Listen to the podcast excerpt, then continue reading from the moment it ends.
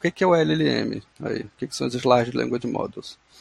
Eles pegam basicamente essa, esse histórico da IA generativa de conseguir gerar coisas, que é usado com base em redes neurais, que é um negócio também muito antigo, e conseguem gerar conteúdos a partir de interações. Então você fala com a, esse modelo, você escreve lá o que você quer, ou você fala também, eles também olham, fala, vê uma imagem, enfim. E a partir daquilo eles conseguem te responder alguma coisa. Então se você falar, oi, como está o dia hoje? Ela vai conseguir te responder como está o dia hoje, vai falar, ó, oh, o dia hoje está assim em São Paulo, sei lá. E aí ela vai conseguir te dar uma resposta desse tipo. Mas tudo isso com base lá atrás nos modelos generativos, né, de IA generativo, que começaram a surgir. Só que o que aconteceu foi que a galera foi aumentando a escala disso ao ponto dela conseguir agora responder perguntas diversas sobre diversos temas ali. Né? Esse é o Freecode Camp em português. Eu sou a Anielda Carla e juntos vamos conhecer as histórias de desenvolvedores nesse mundão afora. A ideia é simples: compartilhar a vivência e experiência de profissionais da tecnologia. Cada um com sua jornada, todas elas aqui, para que possamos aprender, nos inspirar e aplicar esse conhecimento em nossa própria vida tech.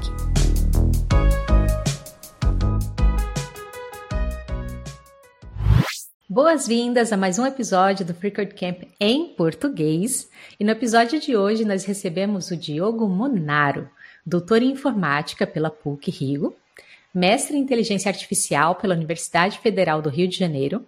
O Diogo é cofundador do Data Bootcamp e atual Senior Staff Scientist na Stone, onde trabalha com inteligência artificial e Large Language Models. A sua carreira inclui passagens como gerente no PicPay e pela OLX Brasil, sempre focado em inovação, dados e tecnologias emergentes. O Diogo também é um entusiasta open source e palestrante, contribuindo ativamente para a comunidade tecnológica. Diogo, seja muito bem-vindo e obrigada por aceitar o convite. Nossa, obrigado você, Nilda, e também obrigado pela, pela apresentação. Acho que foi o melhor que eu já tive na vida, então valeu. Diogo, tem eu tenho algumas curiosidades assim, eu tive que estudar para conhecer um pouquinho mais sobre você, seu trabalho aqui para a entrevista. E eu notei que a tua graduação começa com ciências biológicas. E eu também comecei com ciências biológicas, a minha graduação foi essa. E eu queria saber como que foi assim o início da tua carreira. Você começou com biologia, é isso mesmo? É, foi mais estranho ainda, porque foi, foi biofísica. Então, assim, é, foi um curso novo da UFRJ, foi bem diferente, né, convencional, é, que era um curso para formar pesquisador. É, quando a gente, acho que quando a gente escolhe ali a faculdade, a gente é muito novo também, né? Tipo, eu, eu, pelo menos não tive nenhum tipo de assessoria para isso, né? A gente fica meio perdido. E, e, parecia fazer muito sentido, porque eu gostava de biologia, eu gostava de física, então biofísica é, é a melhor coisa, né?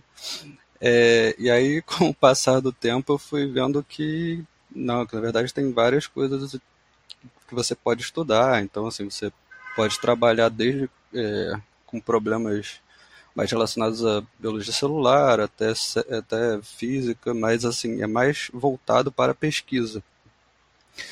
E, e eu comecei a ver é, outras oportunidades de criação de websites na época para poder para monitoria de, bio, de bioquímica, que eu era monitor.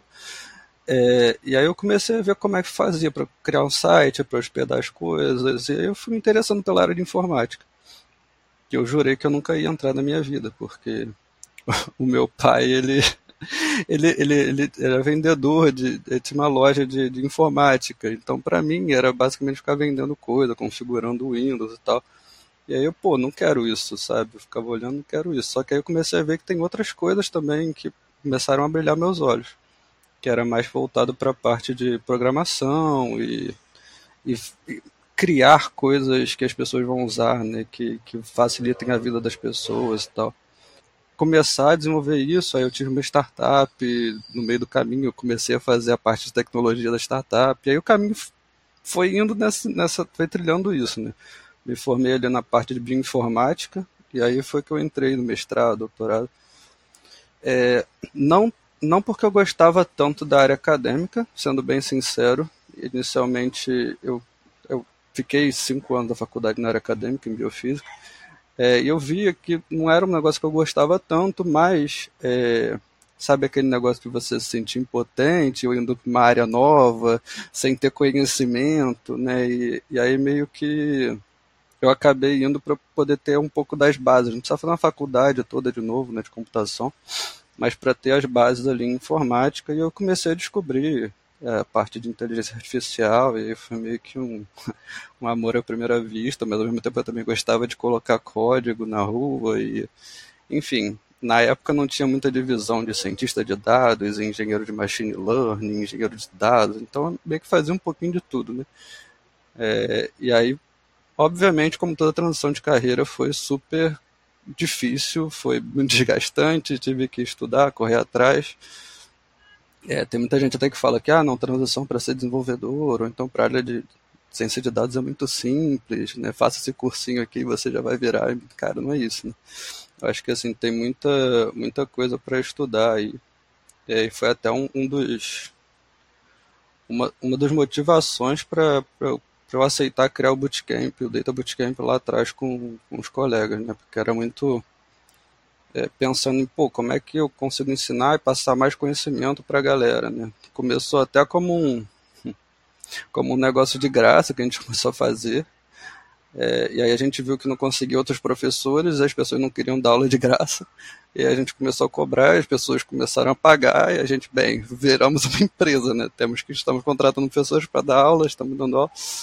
E foi meio que assim que cresceu a empresa, que inclusive hoje já está já tá meio que parando já. É, a gente já está encerrando porque já tem muitos cursos online hoje em dia. Acho que nem faz mais tanto sentido mas lá atrás foi, foi, foi bem importante, é, todo, foram bem importantes todos esses passos, assim, a especialização na área acadêmica é, acabou que foi um negócio que, que me ajudou bastante, mas ao mesmo tempo estar trabalhando também e precisando estar ganhando dinheiro, né?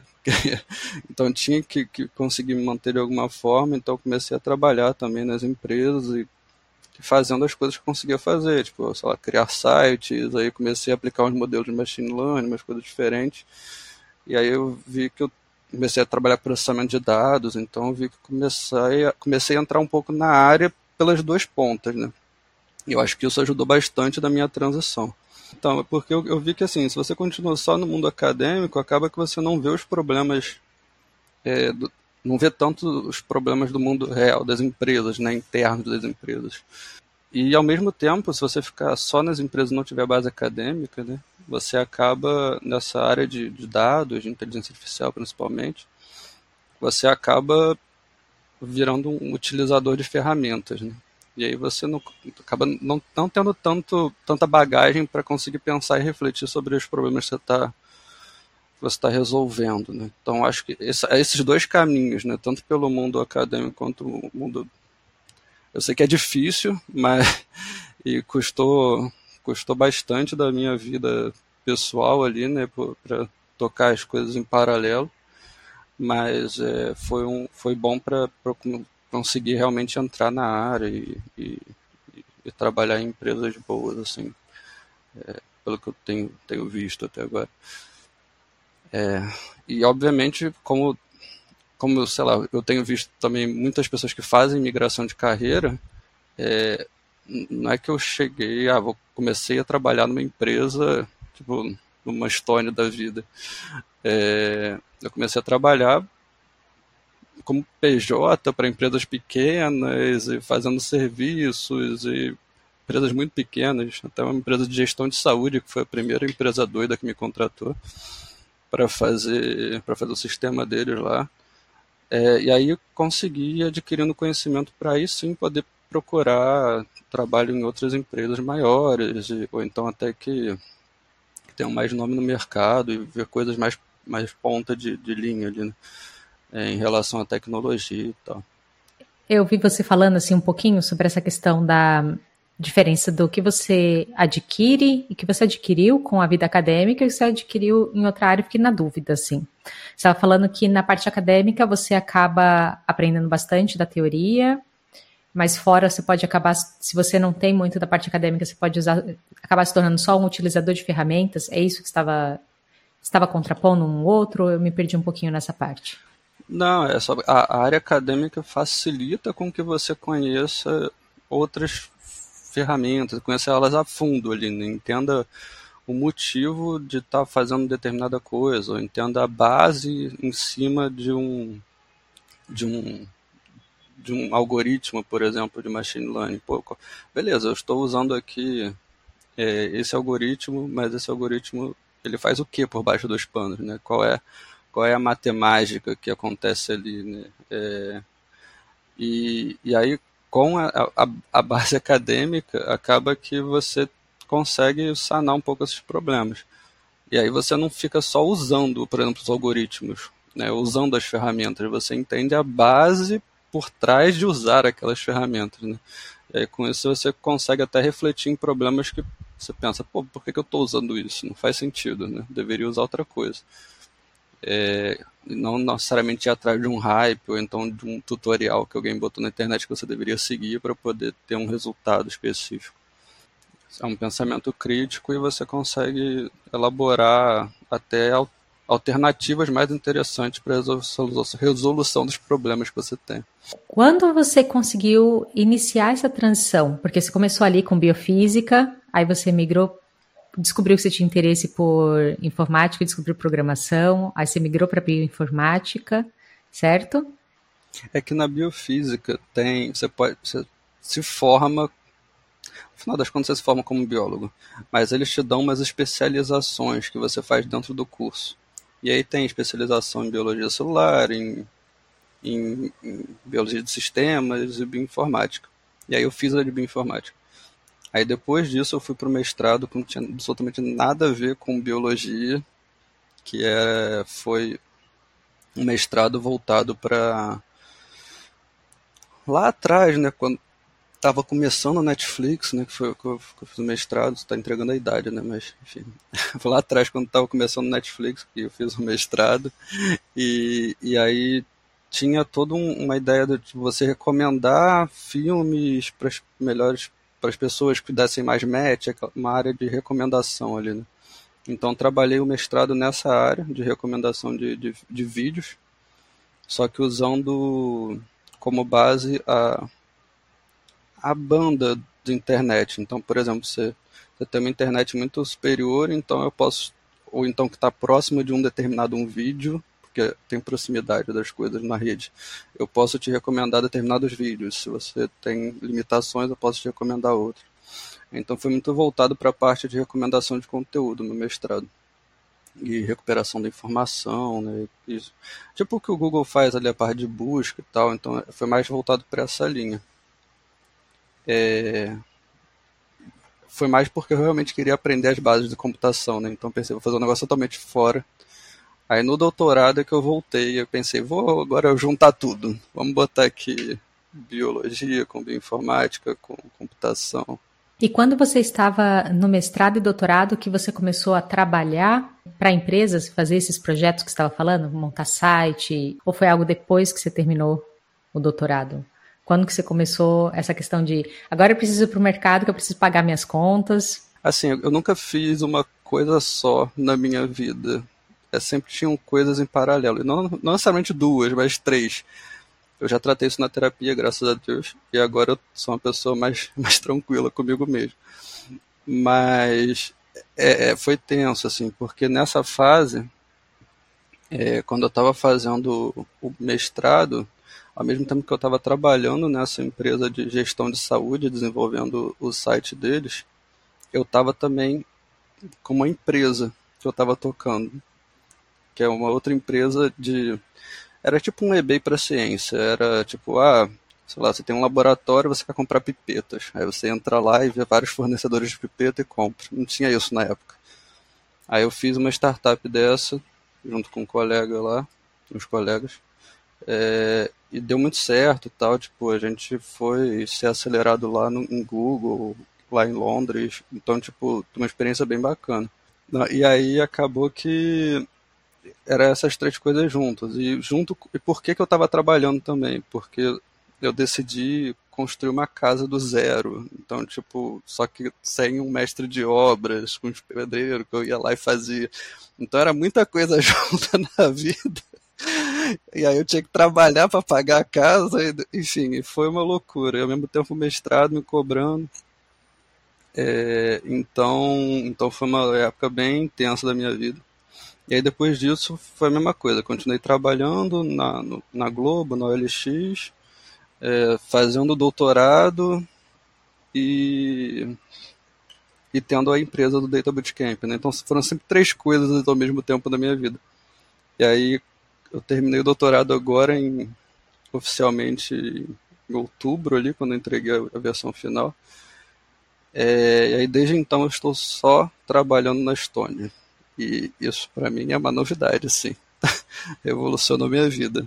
Eu queria aproveitar esse seu conhecimento de inteligência artificial e Large Language Models para pegar emprestado aqui o seu conhecimento e falar um pouquinho sobre alguns conceitos mais básicos, que se você puder explicar. Então, eu queria te perguntar assim, o que, que é inteligência artificial?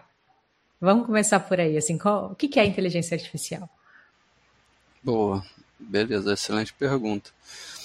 É, inteligência artificial é uma é uma área de pesquisa ali é, que a gente que basicamente agrupa tudo que é, é, é um computador simulando alguma coisa inteligente que o ser humano faz.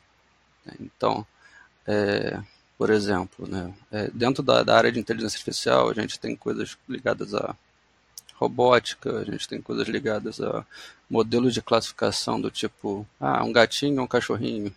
A gente tem coisas ligadas a agrupamento de coisas. Ah, sei lá, eu quero agrupar aqui as casas por casas com telhado verde, casa com telhado amarelo. Então, a gente consegue construir coisas que façam e automatizem essas coisas.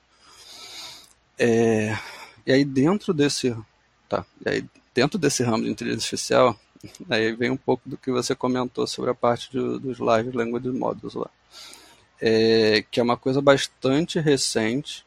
É, a tecnologia por trás deles não é uma coisa recente, então é, redes neurais é uma coisa que, que, que, é a base de Large Language Models lá. Né? É uma coisa que é estudada lá de muito atrás, antes de existir computador, a galera já estudava isso. E que, é, o que, que acontece? É, existiam alguns é, tem, tem algumas formas de você simular a máquina fazendo alguma coisa inteligente ali, é, que são, são é, chamadas de é, inteligência artificial genera, generativa. O que, é, é inteligência artificial generativa? Ela gera coisas a partir de alguma coisa. Então, por exemplo, você é foi uma coisa muito antiga que, que começou com essa aplicação de inteligência artificial generativa, que é a parte de é, você pegar, por exemplo, uma obra de arte e aí aplicar um, um filtro em cima dessa obra de arte com um estilo de outro pintor. Então você consegue gerar uma nova pintura com o estilo de outro pintor a partir de uma outra pintura, por exemplo. Ou então gerar pinturas aleatórias com o estilo de um determinado pintor é, que ele nunca fez, né? A partir do, dos trabalhos anteriores dele. Então é como se fosse a gente aqui olhando, pô, sei lá, eu, eu gosto muito do gosto muito de Picasso. E aí você começa a ver várias obras de Picasso e tal. E aí, obviamente, ele tem várias fases na vida dele, mas começa a ver várias obras, e aí você começa a pensar, pô, eu queria pintar um cachorro. E aí, ah, vou pintar o um cachorro como um Picasso. E aí você tenta pintar esse cachorro é mais ou menos isso que essa, essa, essa, essa tecnologia de IA generativa faz. Só que isso é muito antigo, assim, também. Não é um negócio de agora. É, já tem, tem uns 10 anos isso, mais até. Começou a surgir essas paradas. E aí, o que, que, que é o LLM? Aí, o que, que são os Large Language Models? Eles pegam, basicamente, essa, essa, esse histórico da IA generativa de conseguir gerar coisas é, que é usado com base em redes neurais, que é um negócio também muito antigo, né, e conseguem gerar conteúdos a partir de interações.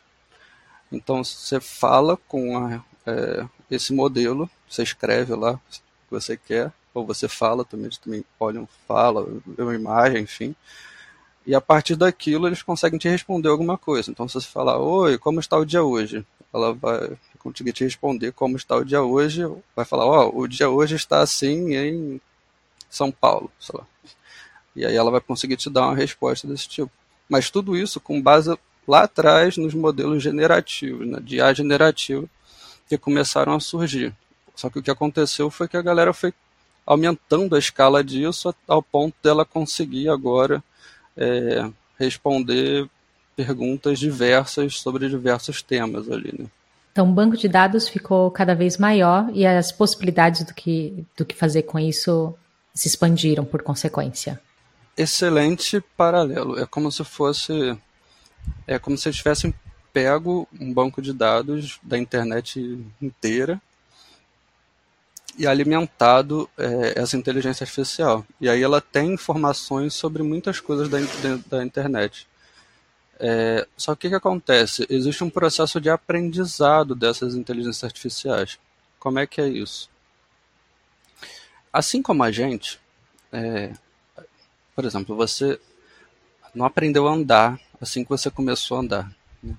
Você foi andar, aí deu uma tropeçada. Aí você foi andar de novo, aí caiu de bunda. Aí você vai aprendendo como você tem que se equilibrar. Você vai regulando como você tem que se equilibrar. Até que você consegue andar. E aí para correr é outra história, né? Tem que tentar mais ainda. Então, com os modelos de inteligência artificial, é, é a mesma coisa. Você dá insumos para ele, ele vai aprendendo aquelas coisas e regulando é, o que a gente chama de pesos dentro dele. Então, ele vai regulando como como ele vai dar uma resposta dado uma determinada, um determinado conteúdo.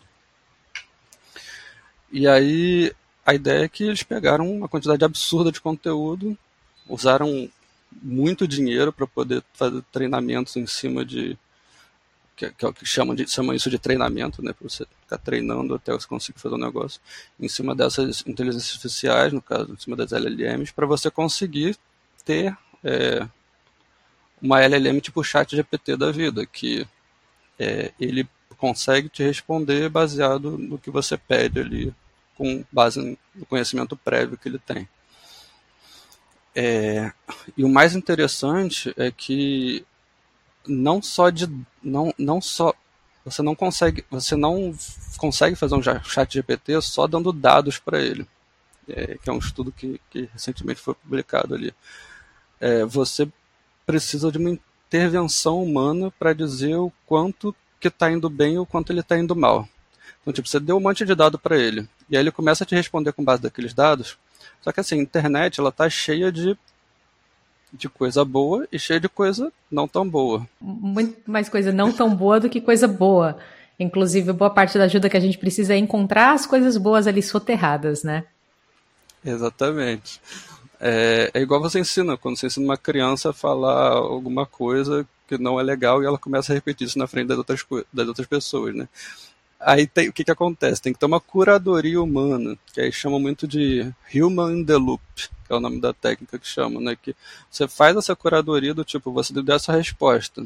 Pô, não é bem por aí. Aí ele vai lá e tenta gerar outra resposta. Aí você fala, ah, essa tá boa. Então você vai regulando ele, falando, olha, isso tá bom, isso tá ruim, isso tá bom, isso tá ruim a partir de um feedback, que é igual os feedbacks que a gente recebe, né? E aí a gente vai se autorregulando e conseguindo conteúdos melhores. Mas isso é feito por quem está treinando ali a ferramenta, não pelo usuário final, ou isso também se reflete na interação do usuário final? Teoricamente é para quem está treinando a ferramenta, mas ninguém tem certeza, se, por exemplo, a OpenAI libera as ferramentas para a gente poder usar e até por isso que eles liberam gratuitamente, testar e conseguir feedbacks com isso. Então, se você, por exemplo, entrar lá no, no, no chat deles, você vai ter lá um joinha e um não joinha para as respostas que ele vai te dando. E aí existem técnicas para você é, confiar nas pessoas que estão avaliando. É, e aí é, é, outra, é outra vertente de estudo. Né? Que normalmente o que acontece é quando você libera para um público é, maior ali, o que você está você tá usando para teste, você libera essa ferramenta de avaliação, né, você não confia normalmente em todas as avaliações. Você pega, sei lá, se três pessoas avaliaram e duas deram positivo e uma negativo, então muito potencialmente aquilo é positivo. Né? Você pode tirar regras assim, por exemplo. Né? É, tem até um dataset chamado Movie Lens que eles usaram meio que essa técnica para fazer isso e tal. É, e aí meio que você consegue ir avaliando e entendendo o quanto que as coisas realmente estão boas ou não para as pessoas, né, para o público em geral.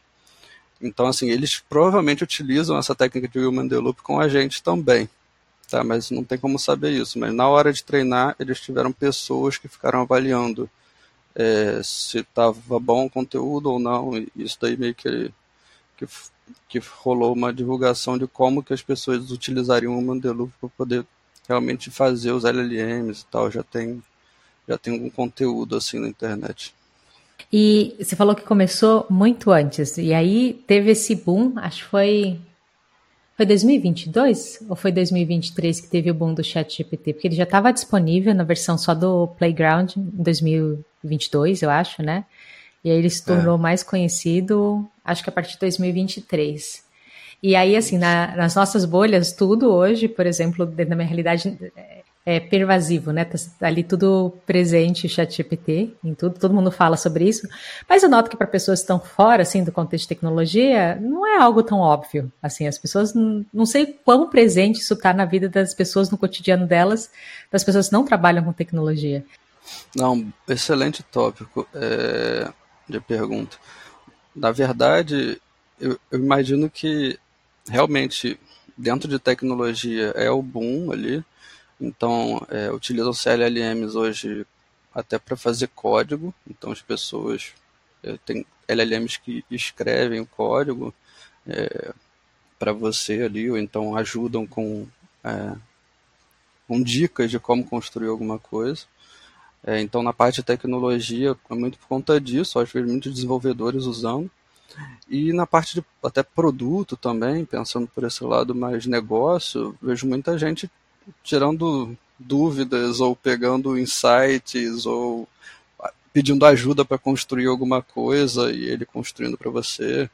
Então, assim, eu acho que eh, ele tem funcionado muito como um, eu gosto de falar que é, é como se fosse um boilerplate para você seguir com algum, alguma coisa que você queira fazer. Então, lá, ah, me dá, você pode chegar para ele e falar, me dá aí o, o é, metas para desenvolver determinada funcionalidade. Ele te dá as metas, te dá lá os KPIs, tudo, não sei o que.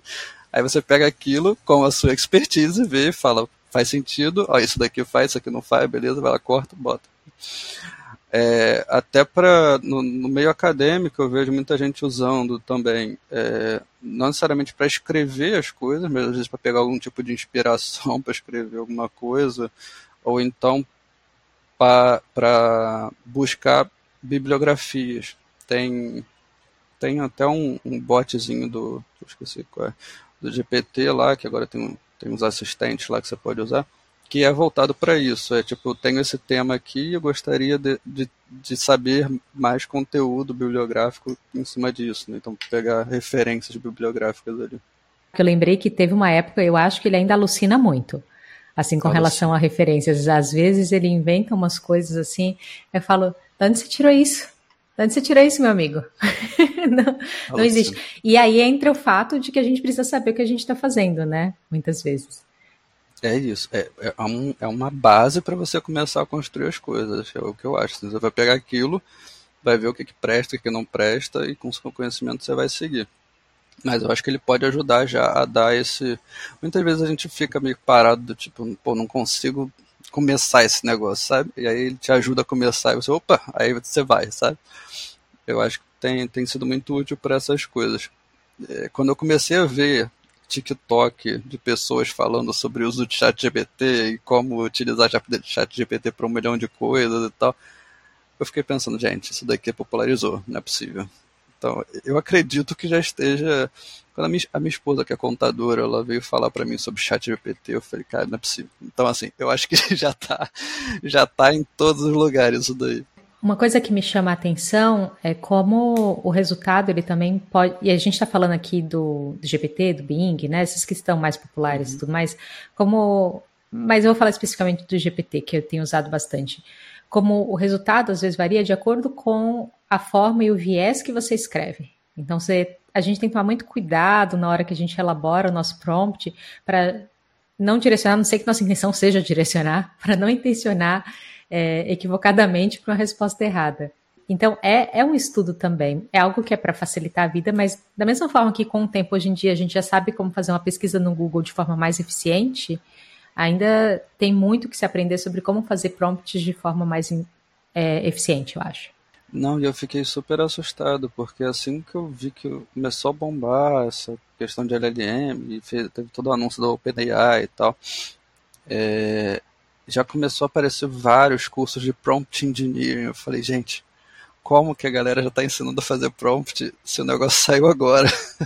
é bem assustador, mas assim, é, eu acho que é um, é um, negócio que vão aprendendo, né? E a cada evolução nesse modelo, você vai vendo que você precisa adaptar o prompt de algumas formas.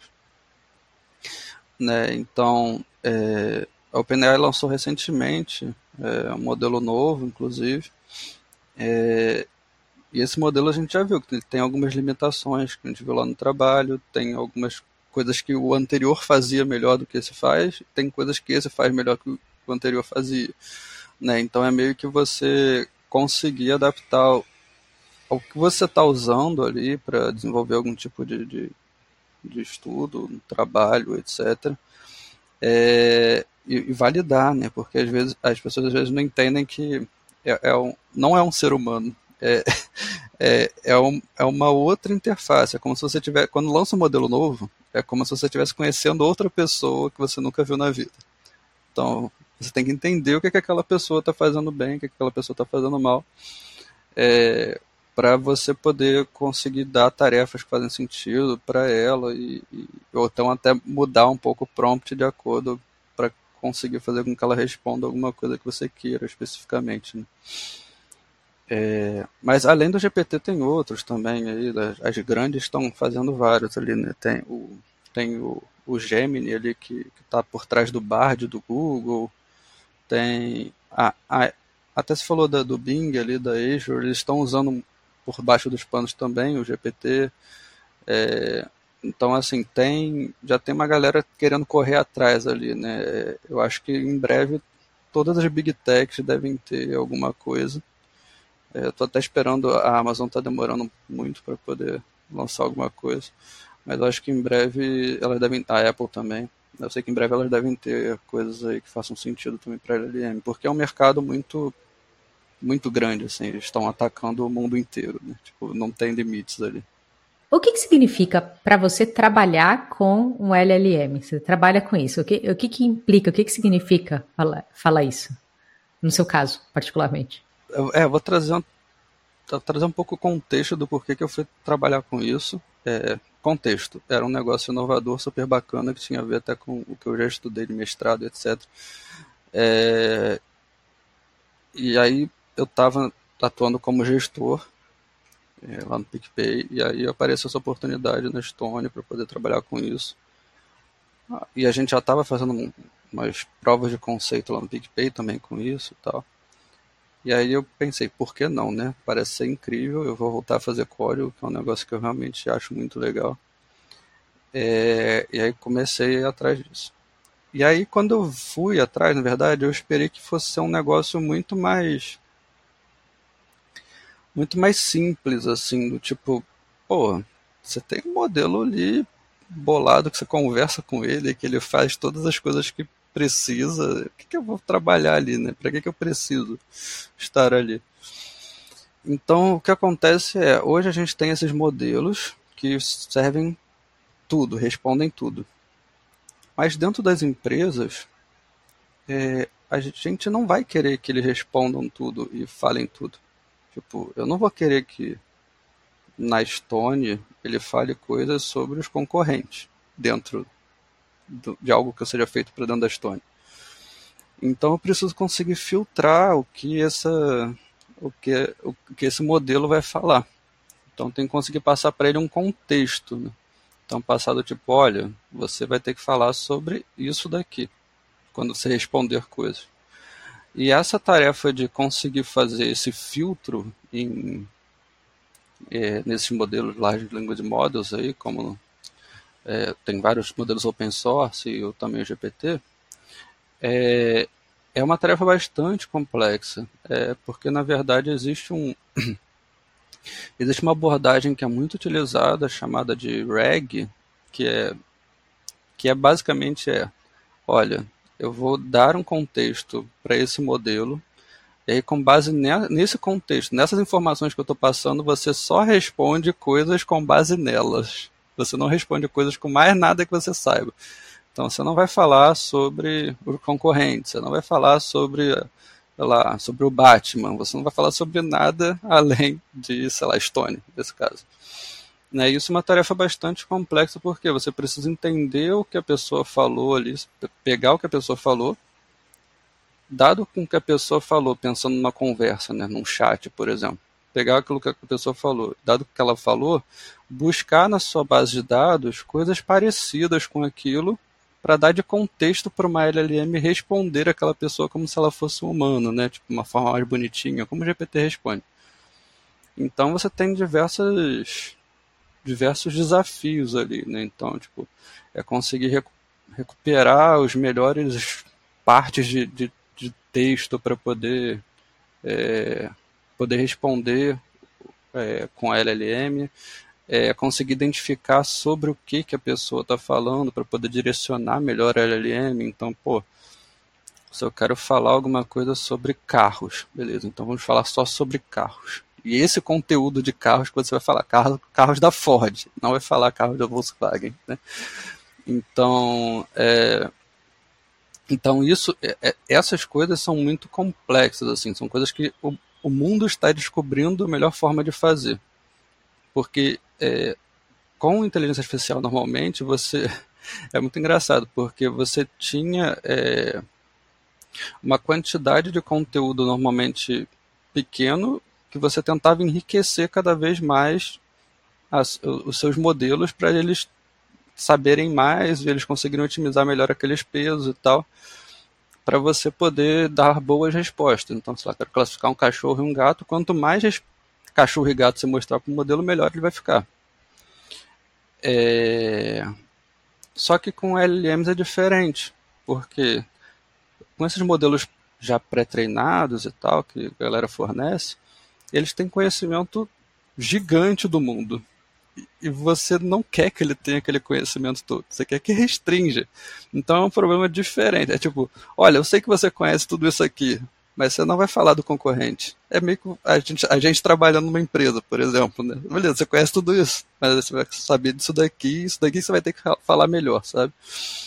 É, e aí é meio que um problema diferente que a gente está aprendendo a contornar e está vendo métodos e tal. Cada vez aparecem coisas novas para poder olhar isso. Né? Mas, e aí eu vejo que realmente é um negócio desafiador, porque na verdade eu, é, é, como, é como se eu sempre que por exemplo, alguém lança um modelo novo né, de LLMs, é, eu vou ter que conhecer outra pessoa, ver o que, que essa pessoa conhece já, é, o que, que ela responde bem, o que, que ela responde mal, e filtrar algumas coisas que eu não quero e adicionar contexto naquela pessoa, e muda a pessoa, muda tudo. Então é, então é bastante complexo. Assim. É treinando um novo membro da equipe a cada novo lançamento, basicamente. É isso, exatamente. E aí a gente pensa ah. em abordagens para diminuir esse, esses problemas. Essa questão de diminuir o LLM, é, não diminuir, né? Mas tornar ele mais focado é, é muito interessante. Porque eu fico me perguntando, se você, se você reduz ele, ao mesmo tempo você não, não reduz, mas você acaba focando ele ali numa coisa. Então agora a gente vai falar da Stone, você só vai falar disso. Ele continua ainda tendo as capacidades dele? Ou ele perde as capacidades a partir do momento que a gente faz esse foco? É uma dúvida mesmo. Não, excelente pergunta. Tem, é, ele continua com as capacidades, isso é um problemão, porque às vezes mesmo você forçando os LLMs a, a, a, a um determinado contexto, eles podem eles podem alucinar ou eles podem falar sobre outras coisas sem querer. Então, por exemplo, você, pô, você está forçando a falar sobre carros. Carros da Ford, por exemplo. E aí você. E aí do nada alguém pergunta para ele sobre uma qualidade do asfalto. E às vezes ele vai olhar, pô, isso tem a ver com os carros, então eu vou responder. Né? Ele entra meio que numa vibe do tipo, beleza, eu vou tentar responder isso aqui. Ou então até ele começa a alucinar sobre coisas que não fazem o menor sentido, do tipo, você não forneceu o contexto bom para ele. Então, tipo, sei lá, você falou, ah, você vai falar só sobre carros da Ford. Mas você não, não mostrou para ele nenhum carro da Ford, não mostrou nada. Ele pode alucinar e falar, olha, é, eu estou vendo aqui que BMW são melhores do que Ford, por exemplo. Porque ele não teve contexto nenhum, então ele chegou e falou um negócio aleatório ali. É como se você, você é forçado a falar alguma coisa que você não sabe. Por exemplo, a pessoa chega e fala, ah, fala sobre, sei lá, viagens no tempo, sei. E você, porra, não faço ideia de como, do que, que é uma viagem no tempo, como é que eu falo sobre isso, né? E aí, ou você inventa alguma coisa, que é o que normalmente ele faz, ou você conversa com a pessoa para falar que você não sabe, mas isso daí não é uma coisa é, fácil dele fazer ultimamente. No caso, vocês usam o GPT ou vocês usam algum outro como base? Qual você tem trabalhado? Boa. É, a gente tem sempre feito é, benchmarks, assim, então sempre que lança alguma coisa nova a gente para para fazer um benchmark, testar. Então é, a gente meio que tem lá um, umas bases que a gente, é, com ba umas bases de, de teste que a gente vê, tipo, ah, esse cara aqui foi melhor nisso, esse cara aqui foi melhor naquilo, né? Então, a gente tem trabalhado bastante assim com GPT, mas a gente já está explorando outras possibilidades. Até o, Llama 2, que é do, do Meta lá, tem algumas possibilidades open source que também performam bem em determinados contextos. Né?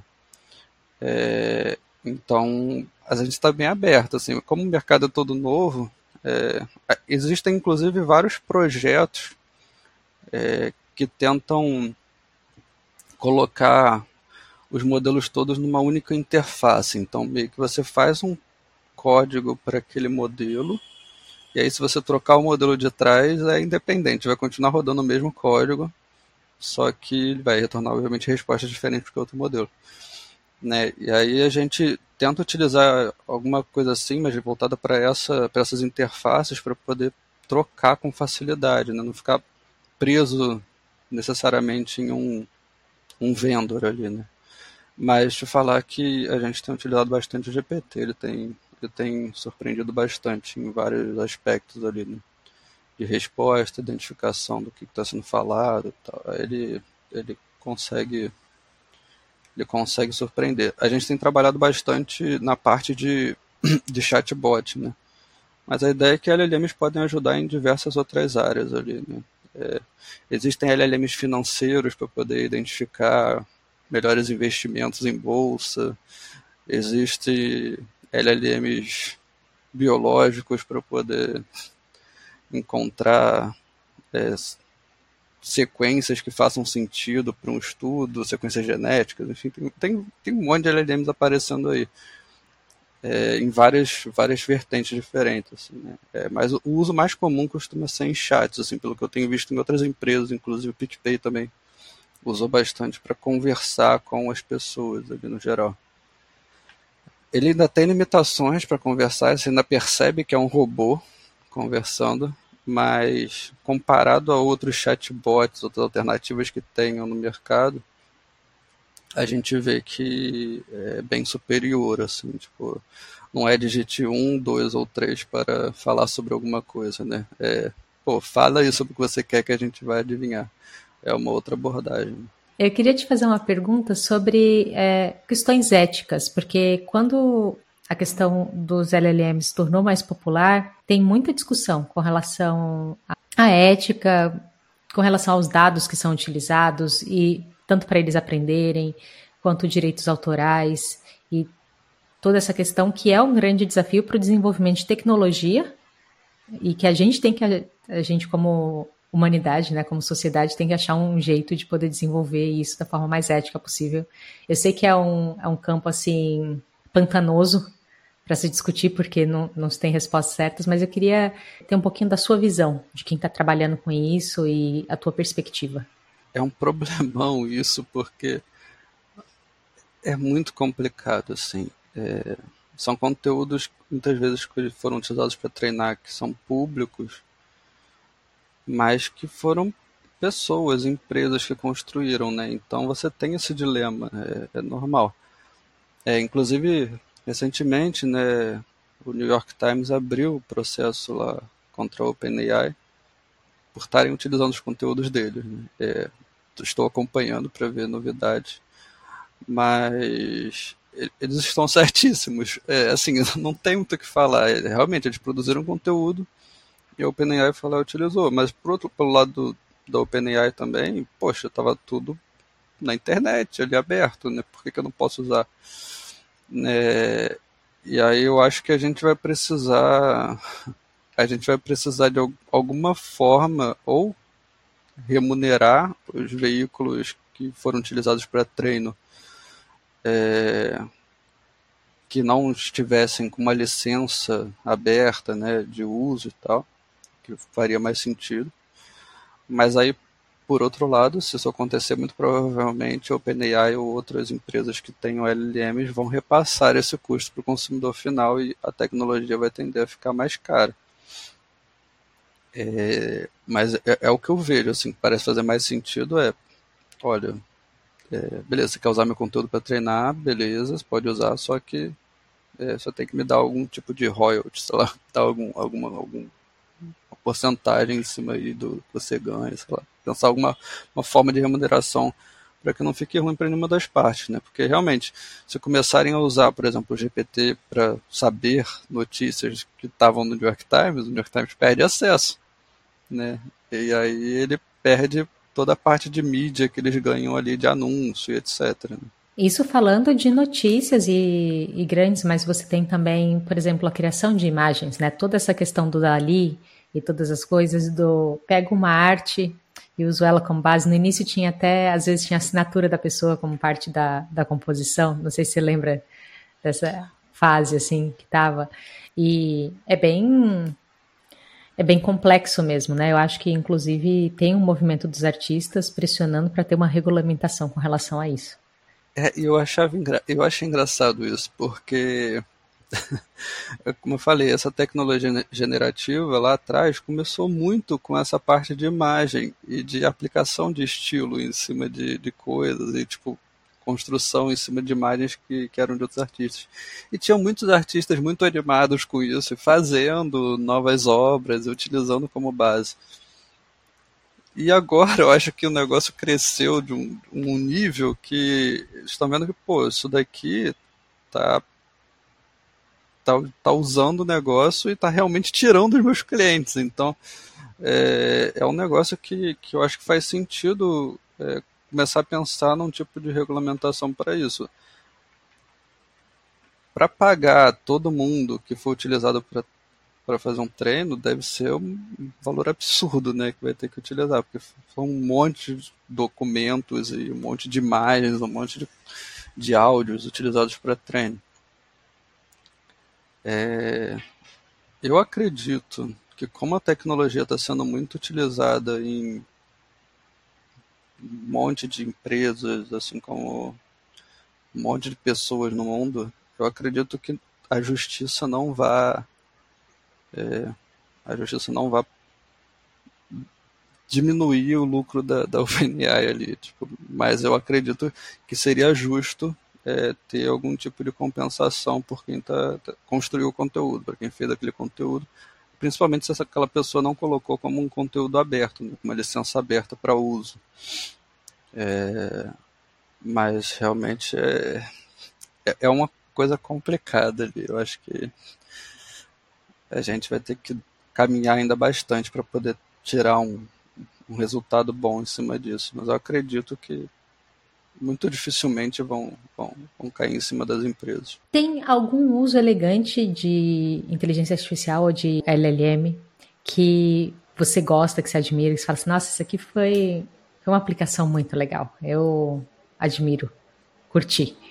Nas tecnologias, teve um negócio específico que eu gostei bastante, que foi na, na parte de geração de apresentação. Porque eu estava atuando como gerente, né? E aí eu tinha que fazer a apresentação o tempo inteiro. E aí surgiu uma LLM que fazia a apresentação para você. E aí eu olhei, gente, não é possível. Ganhei o dia, pelo menos o template eu vou ter aqui. Então, assim, eu achei que foi um, um belo, um belo, uma bela criação. É, outra que eu achei muito legal foi em relação a, a, a, a, sumarização de PDFs ali. Então, tipo, pô, tu dá esse documento e ele te resume. É, nem sei se sumarização existe, mas mandei aqui o inglês português. Você dá um documento, esse documento, pô, gigantesco. Pô, eu fiz financiamento de um apartamento recentemente, o documento, ele devia ter umas 500 páginas que o banco mandou para assinar. Eu botei aquilo lá para a LLM e me resumiu, falou, partes importantes, isso, isso, isso. Eu não ia ler. Então, assim, só dele ter resumido partes importantes, eu achei fantástico. Eu falei, nossa, isso daqui ganhou meu dia. E aí tem os LLM jurídicos que eu tô achando bem legais também. Até a, a, o STF eu acho que está é, pagando para começar a fazer um, um LLM para começar para julgar baseado nas jurisprudências que tiveram antes, né, com os casos antigos, é, para facilitar a, a caminhada do, de casos da justiça e tal. Tipo, pô, eu, eu vejo muita aplicação legal nesse negócio. Mas assim, se fosse falar as duas top, assim, para mim foi o PDF de apresentação. Essas daí, incríveis. Coisas que facilitaram a sua vida, né? Então, está e se vamos pensar, é, é para isso que a gente quer tecnologia. A gente quer tecnologia para facilitar a nossa vida, para a gente poder ter mais tempo para fazer nossa arte. No seu caso, a sua arte é fazer tecnologia. Tem algum algum update, alguma atualização que você está esperando, que está empolgado, que está com altas expectativas pelo que está vendo? Ou no momento Tá tudo tranquilo? Traba... Então, vamos lá. Tem, tem até tem até uns vídeos, uns memes engraçados de como é trabalhar em tecnologia, né? Que as, as pessoas ficam, ficam falando que é um mar de rosas, tá? Maravilha. Mas aí, no final das contas, é sempre lançando coisa nova, sempre aquele, aquele negócio tipo tá desatualizado, né? A cada segundo aparece um negócio novo. É bem angustiante. Mas é, é legal que, ao mesmo tempo, é, é muita novidade. Você não fica entediado, né? Então, assim, em relação a, a, a novidades que estão saindo aí, é, eu acredito que a OpenAI meio que tem liderado tudo é, em relação à novidade. Então, eles lançaram uma loja agora que você vai poder ter os seus LLMs próprios, enfim. E tem muita coisa legal com isso. É, eu queria ver a galera monetizando em cima disso e ver tipo, a galera construindo. É, é como se fosse lá atrás, quando, quando o pessoal estava começando a fazer é, criação de site. Então, tipo, ah, faça aqui o seu site. E aí, tipo, a galera ganhando dinheiro com isso como um serviço, sabe? Então é, é, é mais do tipo, pô, faça aqui sua LLM, aí você faz, divulga e cobra das pessoas para elas usarem aquilo. Eu acho que isso daí, para mim, assim, quando a gente chegar nesse nível, a gente vai estar tá caminhando para um negócio infindável, assim, que você pode fazer uma infinidade de coisas com a aplicação e é um pouco do que o, o próprio o, o próprio Sam Altman, lá, o CEO da OpenAI, comentou outro dia ah, em breve vai ter a, a, pessoa de um bilhão de dólares, né? Que é, é, você não você vai ter uma pessoa que vai criar um negócio usando um serviço lá de, de LLMs, por exemplo, que vai ser um negócio incrível e que é como se fosse um unicórnio, né? Tipo uma empresa que deu muito certo, só que de uma pessoa, porque foi uma pessoa que foi lá e, e construiu aquilo usando, usando a tecnologia de LLMs, etc. Então, eu, eu quero ver quando isso começar a acontecer, assim, porque aí eu acho que vai ser super empolgante, porque, porque no final das contas você está trazendo é, tá, tra, trazendo para um mercado de unicórnios e de empresas super gigantes um, uma, uma possibilidade de que mais pessoas entrem, né? Você está é, tá trazendo um está deixando mais acessível ali o mercado para a galera. Então, pô, não vai ser só o investidor que tem já um milhão de empresas que vai investir em um determinado grupo porque ele acha que vai dar dinheiro, aquele grupo vai lá e dá dinheiro. É, pode ser uma pessoa que começa, fala, faz uma LLM que é uma ideia revolucionária e começa a vender isso como serviço, né? É, e eu acho que é legal essa democratização da, de, de tecnologia. Para mim, assim, a LLM é muito legal porque pela primeira vez eu não precisei explicar para minha mãe o que eu faço. Então, assim, é, só esse ganho já é muito legal, porque ela começou a ver, tipo, cara, você trabalha com isso, né? Eu falei, trabalho, mas é isso. Ela já sabe, ela usa ali, ela vê receita. Então, é maravilha, é, foi só vitória. Mas eu, e aí, voltando a responder a pergunta, é, é isso, é quando essa democratização do uso da, de, de LLMs, de inteligência artificial, ficar tão grande a ponto das pessoas conseguirem realmente criar os seus servicinhos ali e venderem isso. A gente vê empresas surgindo a partir disso. Acho que vai ser bem empolgante. A sua resposta foi muito inesperada e eu adorei ela. É, é muito empolgante isso. O que, que as pessoas podem criar com aquilo ali? É, você está liberando para a população do mundo todo poder usar a inteligência delas e contribuir. É, acho interessante. É, é isso. E é óbvio que a gente começa a pensar até, né? Eu acho que tive uma conversa recentemente com uma colega minha que a gente estava conversando sobre. E é muito estranho isso, sobre as carreiras, né? Então, é, a gente conversava antes, sei lá, há 10 anos atrás, 5 anos atrás, sobre, pô, como é a carreira de dados, assim, cientista de dados, engenheiro de dados, engenheiro machine learning, analista de dados enfim, como é que são essas carreiras, né? E a gente foi, foi criando essas carreiras, foi criando, foi criando. E aí vem uma revolução, assim, tipo, vem LLMs e do nada você vê que, cara, como é que funciona agora as carreiras? Não vai mais existir cientista de dados? Vai ter alguma mudança nisso aqui?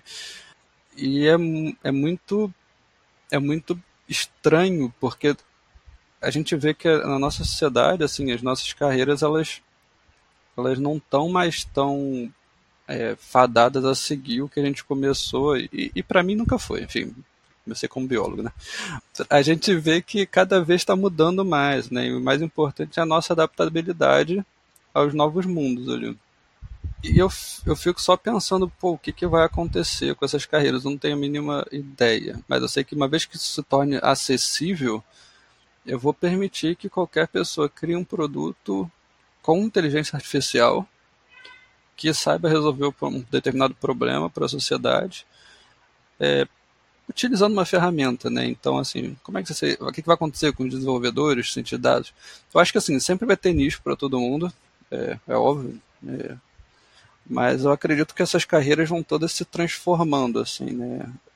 É, por exemplo, a pessoa que faz faz modelos muito simplistas ali, talvez não vale a pena você pegar para resolver. Ah, vou pegar um cientista de dados para poder resolver esse problema aqui. Pô, eu posso, posso pagar uma LLM. Às vezes é muito mais fácil você resolver coisas assim para empresas pequenas, principalmente. Então, pô, eu tenho esse problema aqui que eu não vou fazer um super produto para para poder resolver o problema de um milhão de clientes.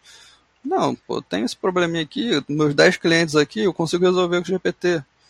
Né? Então, acho que assim, é, isso, esse negócio, além de democratizar a inteligência artificial, muda as carreiras e, e num setor que, de tecnologia que normalmente a gente tem um déficit muito grande para poder contratar pessoas, apesar de todos os layoffs que tiveram e tal é, a gente começa a meio que equilibrar um pouco a balança, né? porque as empresas vão começar a usar mais essas ferramentas, aí, as, as menores vão conseguir utilizar essas ferramentas para um determinado fim sem ter a necessidade de contratar um, um profissional mais caro para poder é, resolver os problemas ali de dados, etc.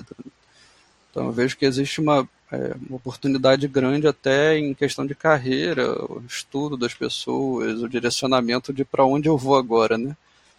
E aí tem, tem até algumas carreiras que você olha, tipo, pô, isso daqui vai fazer sentido daqui a cinco anos, quando tiver um, sei lá, um GPT 10. e ele já faça um negócio muito mais avançado. Né? Eu acho que é legal até para a gente pensar nas nossas carreiras assim no futuro, sabe? É um tema em aberto, mas que, que é bem, bem relevante uma vez que sair nessas novas funcionalidades. E agora, Diogo, nós vamos caminhando para o final da nossa entrevista eu tenho três perguntinhas para te fazer, tá?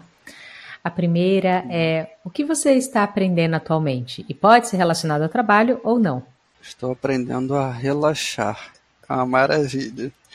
Estou jogando futebol, jogando PlayStation 4. Estou adorando essa vida. Isso. Como você gosta de aprender? Não é o que, é o como. Pensando muito mais na metodologia, na forma que você gosta de adquirir conhecimento. Boa. É, isso é muito legal, porque tem, tem gente que é mais visual, tem gente que, que, que vai mais para vídeo e tal, tem gente que é mais para leitura. É, eu prefiro coisas escritas, assim, no geral. Então eu preciso ir para livros, eu preciso ir para blogs que eu confie. Hoje é, tenho alguns grupos no Telegram que eu olho às vezes, eu olhava muito, agora eu tenho olhado um pouco menos, que ficam mandando novidades e tal, e normalmente são novidades que saem antes até do que as notícias do matérias e tudo. É, mas ou eu acabo indo em artigos quando vejo alguma coisa nova que lançou, mas obviamente alguém comentou mais por alto. É, ou eu olho algum livro se eu quiser me embasar mais em alguma coisa, né? Então, tipo, vídeo é muito difícil de eu assistir, assim, conteúdo mais extenso tal. Eu não consigo ver nem 2x, já me dá uma ansiedade. Tem que acabar aquilo. Aí eu não consigo mesmo, não. Mas podcasts eu gosto também de ficar ouvindo enquanto estou no. Quando estou no trabalho, às vezes deixo tocando lá e vou ouvindo e fazendo as paradas. Aí eu vou intercalando, né, com o samba. É. Eu já sei que você vai ser do time que ouve, vai ouvir o podcast do Freakout Camp ao invés de assistir ele. Você vai ouvir sua própria entrevista. Isso, exatamente. Eu preferi ouvir.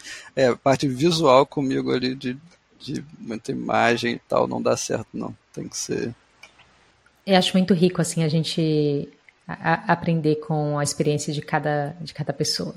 E legal saber que a sua opção é mais por leitura, por esses blogs que você confia, muito bacana. Terceira pergunta, você já falou fazendo futebol e tudo mais, mas como que você faz para você se desligar do seu trabalho depois de um dia assim de trabalho e recarregar as, as energias, voltar assim pro seu eixo, descansar? Eu vou para academia. E isso isso é legal porque é, é batata, assim, tipo, eu chego na academia e tudo acabou, assim, o, o dia acabou. Eu faço lá meus exercícios. É legal porque a Estônia tem um negócio é, chamado Tech Move, que eles meio que fazem uma competição sobre é, pessoas que vão na academia e tal, ou fazem exercícios. Então, você sempre que você faz exercício num dia, você ganha um ponto. E aí você está num time, e aí se esse time ganhar, você ganha um negocinho no final do mês. Todo mês tem isso. Então está sendo bom para manter a vida fitness, é, poder desligar e tal, e, e conseguir e conseguir dar uma relaxada. Conseguiu colocar um bom aspecto de gamificação, hein? Legal, porque a gente adora, adora gamificação. É, bom demais. Diogo, gostaria de te agradecer por estar aqui, por ter aceitado o convite, por nos ensinar tanto, assim, compartilhando seu conhecimento de forma tão generosa. E eu gostaria de abrir aqui o espaço para alguma mensagem final que você queira compartilhar aqui com quem está nos ouvindo ou nos assistindo. E também, se tiver alguma coisa do seu trabalho ou alguma iniciativa que você queira divulgar, o palco é seu, fica à vontade. Boa. Não, primeiramente, obrigado pela oportunidade. É, fico extremamente agradecido. É, tem, tem até um tempo que eu não, não, não tenho ido tanto para mídia e tal, porque eu estou tentando dar uma relaxada. É, então, esse espaço aqui é legal porque foi bem aberto e muito obrigado por, por, pela forma como foi conduzido aqui. É, no geral, eu, eu gosto bastante do, da parte do free code Camp, porque eu achei me ajudou bastante. Eu já olhei muito conteúdo, então é uma honra estar aqui. É, eu meio que deixo assim a, a mensagem do de, assim como como a gente conversou aqui, né? É, acho que vale a, a galera começar começar a, só se atualizar sobre as novidades que saem, né? Porque isso pode mexer na carreira, isso pode mexer em oportunidades que você tem, isso pode mexer com o seu padrão de vida, né? Então é só entender por alto, não precisa saber nada não. Eu fico feliz com você que ouviu aqui sobre LLMs, GPT esse tempo todo, mas é, espero que é, todos consigam lidar bem com, com os próximos passos aí da humanidade e as coisas que gente tem inventado. É isso. Muito obrigada por escutar esse episódio do Freecode Camp em português. Até a próxima!